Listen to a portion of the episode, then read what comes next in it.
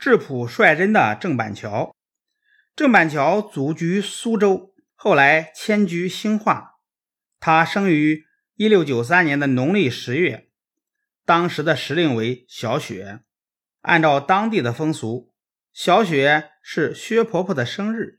郑板桥与薛婆婆同时降临人间，这令全家人都很高兴。他的父亲为他取名为谢，字克柔。后来，他的居所附近有一座木板桥，意境不错，他自号为板桥。郑板桥出生时家境已经没落了，全家人仅靠祖上遗产和少量地租维持生活。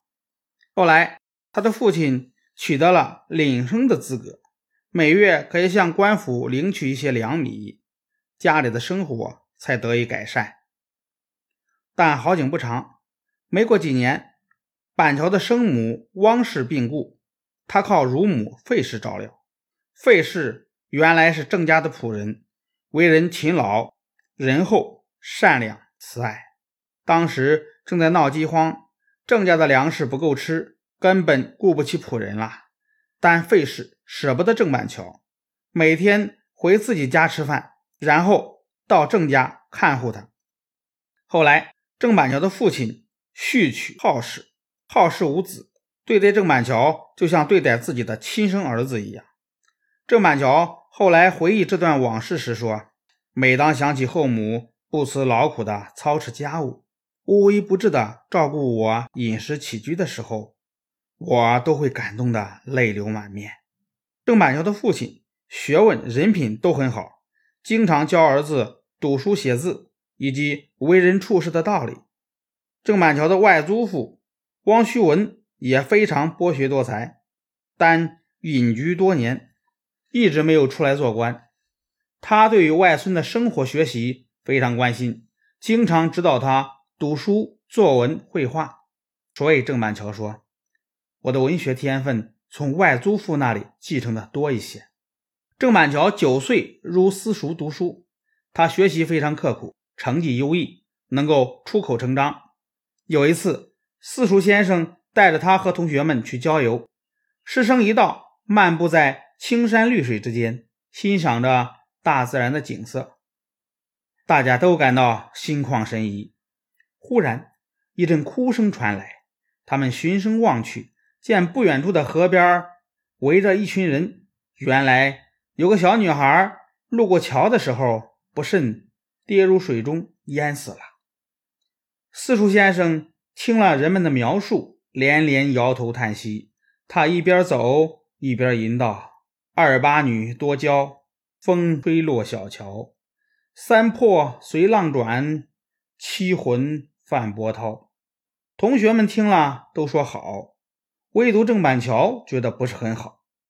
他走到先生面前说：“先生的这首诗有的词语欠妥，值得推敲。”先生听罢此言，面露难堪之色，但还是说：“哦。”不妨大胆直言。”郑板桥认真的说道，“先生不认识那个女孩子，怎么知道她刚好十六岁呢？魂魄是看不见摸不着的，你又怎么知道他们随浪转泛波涛呢？我看不如改成‘谁家女多娇，何故落小桥？青丝随浪转，粉面泛波涛。’”先生一听，手捻胡须，赞叹道：“有理，有理！青出于蓝而胜于蓝呐！”郑板桥为人质朴率真，对看不惯的事物敢于直言，甚至怒斥，因而同学们的家长都告诫子弟不要和他来往。他自尊心很强，从来不奉迎任何人。学习上，他坚持精通广博相结合。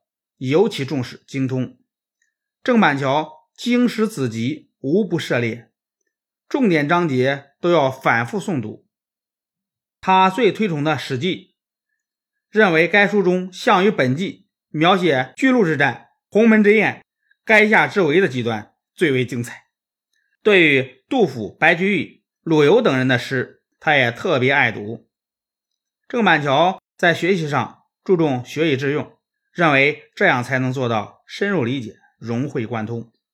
一七一二年春，郑板桥师从鲁镇学习填词，鲁镇悉心地指导他先学习婉约派柳永、秦观的词，再学习豪放派苏轼、辛弃疾的词，让他体会二者的妙处和区别。鲁镇认为词与诗不同，以跌宕起伏为变革，以婉转清丽为正格。练习时需要反复斟酌。郑板桥的词兼取二者的长处。